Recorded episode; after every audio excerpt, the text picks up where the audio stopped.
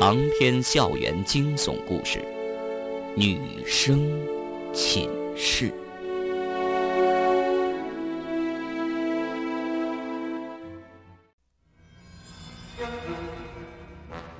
看到秦延平的表情如此反常，方圆知道，这一次自己猜中了。看来秦延平真的有梦游的毛病。不过自己是第一次遇上梦游这种问题，不知道该如何处理才好。最简单的办法当然是把寝室中的其他女生叫醒，告诉他们秦延平在梦游中差点掐死自己，然后再上报到学校。但是，这样做的话，对秦延平又过于残忍了。这样一来，谁又敢和他再住在一起呢？谁还愿意成为他的朋友呢？秦延平本来就属于那种娇生惯养的独生子女，亲人又不在身边，如果连个朋友都没有的话，你叫他怎么在南疆医学院继续的生活下去？另一个办法就是把这件事隐瞒起来，就当什么事儿都没有发生过。但是如果秦延平再次梦游，并且在梦游中有暴力倾向的话，伤害到其他女生，后果该由谁来承担呢？一时之间，方圆难以决定。秦延平似乎猜到了方圆的心思，哀求他：“方圆，不要把我有梦游症的事告诉别人，好吗？”方圆叹了口气：“你知不知道，你在梦游中做了什么？”“我，我做了什么？”秦延平一脸无辜：“我真不知道我梦游时做了什么。”秦延平发现方圆的脸色很难看，老是用手去揉自己的脖子，似乎意识到什么，低声问：“我是不是在梦游中做了很可怕的事儿？”方圆点了点头，默默的望着秦延平，盯着他看了几十秒钟，这才回答：“你差点掐死我。”什么？秦延平不信。方圆，你说。我差点掐死你。是的，方圆这次说的很慢，吐字清晰。你在梦游的时候差点掐死我，现在我的脖子上还留着你指甲掐过的痕迹呢。秦延平的眼睛一眨一眨，狐疑的望着方圆，似乎不敢相信。但方圆的表情是那么严肃，一点都没有开玩笑的意思。方圆不是陶冰儿，他本来就不是喜欢开玩笑的人，给人的印象沉静而典雅。秦延平不得不信。他有些委屈，我我也不知道怎么会这样。其实我上次梦游还是很多年前的事儿呢。秦延平还想继续说下去，方圆上铺的苏雅似乎被他们的谈话吵醒了，冷冰冰的扔了一句。你们还让不让人睡觉？半夜三更嘀咕个没完。秦延平被苏雅打断之后，不好再说下去，他不想让苏雅也知道这件事。方圆自然也不好再问下去。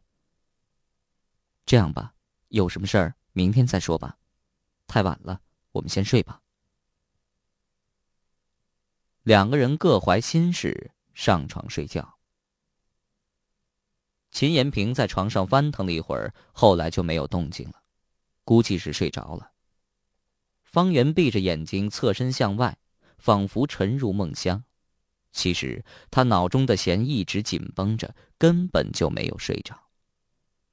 他怕自己睡着之后，秦延平再次梦游，伤害到其他女生。就这样，方圆一颗心七上八下，迷迷糊糊的挨到天亮。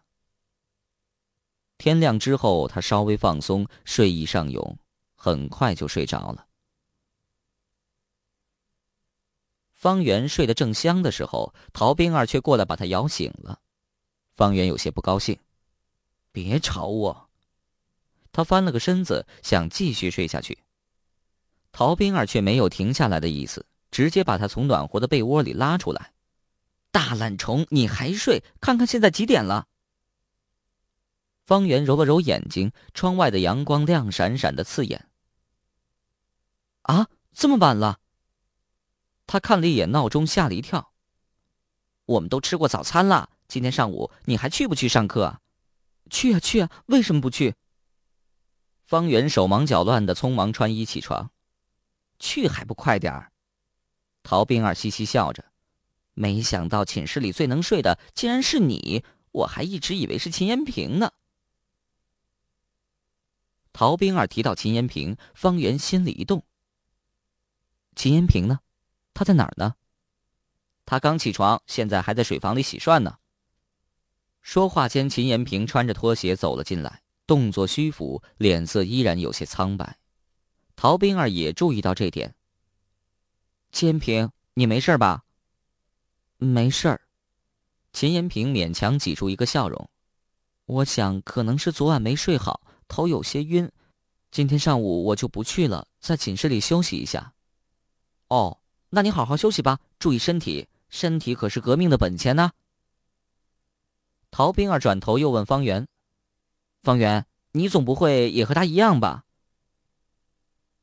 方圆看了一眼秦延平，略微思索了一下：“我没事儿，马上就好。你等我一下，我们一起去上课。”现在是白天，秦延平只是晚上会梦游。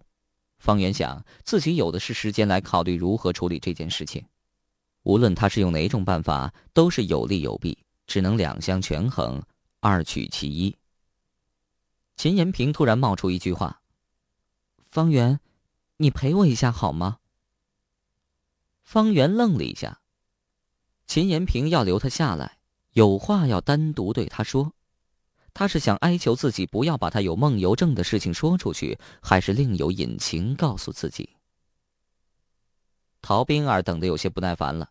看了一眼闹钟，做了一个鬼脸哎呀，要迟到了，不陪你们两个大懒虫了，我先走了。四四幺寝室现在就只剩下方圆和秦延平两个人了。秦延平走出卧室，把寝室大门关好，他面对着方圆低下头来，沉默了很久，似乎犹豫不决。时间慢慢流逝。十几分钟之后，秦延平终于开口了：“方圆，有件事儿我埋在心里很久了，一直没告诉别人。”秦延平的脸上显出痛苦的表情，神经系统似乎承受着沉重的压力。显然，埋在心中的那件事对他来说非常恐怖，以至于他一回想就痛苦不堪。方圆。你答应我，不要告诉别人，好吗？方圆于心不忍。那，那你别说了，慢慢的把那件事忘记，不更好？不。秦延平的口气相当坚决。我要说出来，我已经把这个秘密保守了十一年了，这十一年来，我受够了。秦延平也不管方圆是不是答应，话题直接转到了那个秘密上。十一年前，我当时六岁，和爸爸妈妈、爷爷奶奶住在一起。我是家里的独生女，他们对我当然是百般呵护、百依百顺了。我记得那时候我非常幸福，家里所有宠爱都在我身上。他们别说打我了，就连骂我都很少。只要我喜欢的，他们竭尽所能的都买给我。家里到处放满了我的玩具、零食。那时候还小。什么都不懂，稍有不顺就大发脾气，又哭又叫又闹的，到了最后让步的总是他们。那年夏天，叔叔婶婶带着弯弯来我家做客。弯弯是个小男孩，叔叔的独子，比我小两岁，那时候只有四岁，却比我还霸道。他一来就抢我喜欢的玩具，我当然不给，他竟然用牙咬我。情急之下，我打了他几下，结果他就大哭，把爸爸妈妈、爷爷奶奶、叔叔婶婶全都引来了。他对他们说：“我欺负他，打他。”爷爷奶奶都帮着他，连爸爸妈妈也要我向他道歉。我当然不服气了，明明是他先动手，怎么要我道歉？何况他一来，家人都偏向他，一切都听他的，我成了一个没人要的孩子。我不但没道歉，还骂他是撒谎的孩子，不得好死。结果爸爸就生气了，狠狠的打我。这是我印象中他第一次打我。这件事以我的痛哭来结束了。第二天，家人都出去了，只留下妈妈在厨房里做饭。大厅里只有我和弯弯，我没理他，他却舔着脸凑上来找我玩我当然不跟他玩结果只要是我想玩的玩具，他都跑过来抢。我哪受得了这种气？一忍再忍，最后还是忍无可忍，发起狠来，突然冲过去撞他。他没防备，被我撞得直往后退，撞出门外，头下脚上的滚下楼梯了。说到这里，秦延平停了下来，双手抱胸，缩成一团，全身在微微的颤抖，似乎刚才说的那一幕刚刚发生。方圆连忙问：“那弯弯怎么样了？”他死了。秦延平牙齿打颤，艰难的吐出这几个字，再也控制不住，泪水连连，嘤嘤的抽泣起来。秦延平哭得很伤心，也很放肆，脸上全是泪痕，似乎要把这十一年来的恐慌和郁闷全都哭出来。方圆理解秦延平的感受，一时的情绪激动，竟然害死了自己的堂弟，而他那时候仅仅只有六岁。这么可怕的事件，无论发生在哪个六岁女孩身上，都是没办法承受的。秦延平幼小的心灵必然因为这件事而蒙上厚厚的阴霾，形成心理疾患，导致心理障碍。怪不得他那么依赖别人，那么胆小，那么害怕独立。方圆没有打扰秦延平，让他尽情的发泄。这个秘密他保守了十一年，心灵上的阴影也纠缠了他十一年。这十一年来，弯弯就像依附在他身上的幽灵，随时可以跳出来折磨他。秦延平继续说下去：“我推弯弯的时候，隐隐约约听到几声猫叫，当时并没在意。弯弯滚下楼梯之后，我才发现大门口不知什么时候来了一只黑猫，眼睛是蓝色的，站在那儿诡异的盯着我看，眼神很吓人。我被吓坏了，吓得哭起来。”妈妈从厨房里跑出来，看到倒在地上的弯弯，她也急了，把我一个人扔在这儿，抱起弯弯就往医院跑。可是，最终还是救不过来了，弯弯死了。家人问我到底怎么回事，我就骗他们说弯弯自己玩的时候不小心摔下楼梯了。他们见我那么害怕，也没有多问。我说谎的时候，那只黑猫一直没走，不时的嘶叫几声，似乎在反驳我。我知道黑猫看到这一切，它什么都清楚，它在说真相，可是没人听得懂。爸爸心情不好，一脚就把那黑猫踢飞了。自从那以后，我就开始梦游。听爸爸妈妈说，我在梦游中喜欢把自己的玩具和零食全部翻出来，然后摆在地上，一件一件的分成两份一份是我的，一份是弯弯的。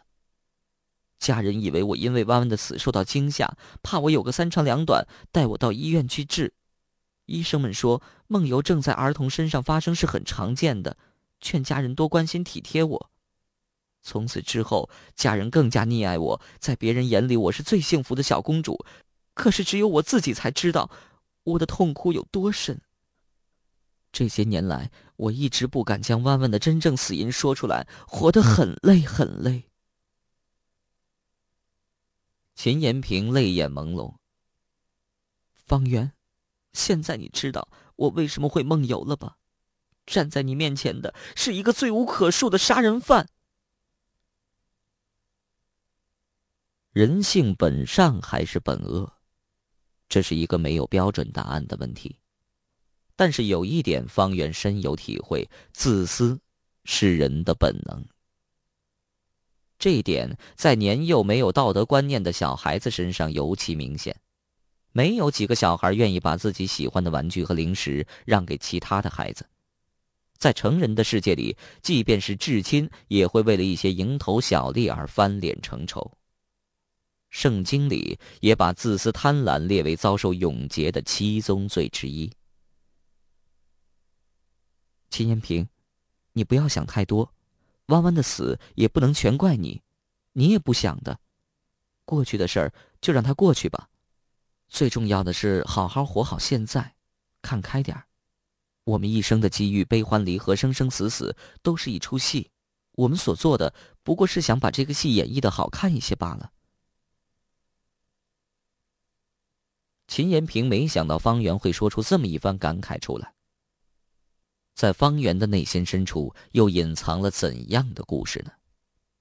原来每个人都有自己的秘密，都有不为人知的另一种心境。方圆摸了摸秦延平的头，故作轻松的说：“行了，傻丫头，好了，一切都过去了，就当是场噩梦吧。梦醒之后，就别再去想了。”《乱世佳人》当中有一句话很经典：“明天又是新的一天。”秦延平深深的吸了一口气。是啊，说出来心里舒服多了。我是应该告别过去，珍惜现在的美好生活。方圆看到秦延平这样，放下心来。那你就好好休息一会儿吧，我先去上课了。啊，等一下，方圆。秦延平叫住了方圆：“你能不能帮我保守这个秘密？”你放心，你以为我是陶冰儿那个大嘴婆呀？方圆笑了。我是说我梦游的事儿。其实我的梦游症很早就好了，在我十岁之后就没有再复发过。这次也不知道是怎么回事儿，但我保证肯定不会有下一次了。秦延平一副可怜兮兮的样子，方圆心软，见不得他那副模样。好吧，我暂时不说出去，但是如果你下次再梦游的话，我可就要说了。方圆话一出嘴，就有些后悔。又不好收回。秦延平说：“他以前梦游只是收集玩具零食分成两份，但是这一次梦游中的秦延平的的确确是想掐死自己。如果他再来一次，他不知道自己还有没有昨天晚上那样的好运气。”秦延平终于露出了笑脸：“不会的，不会的，我保证没有下次了。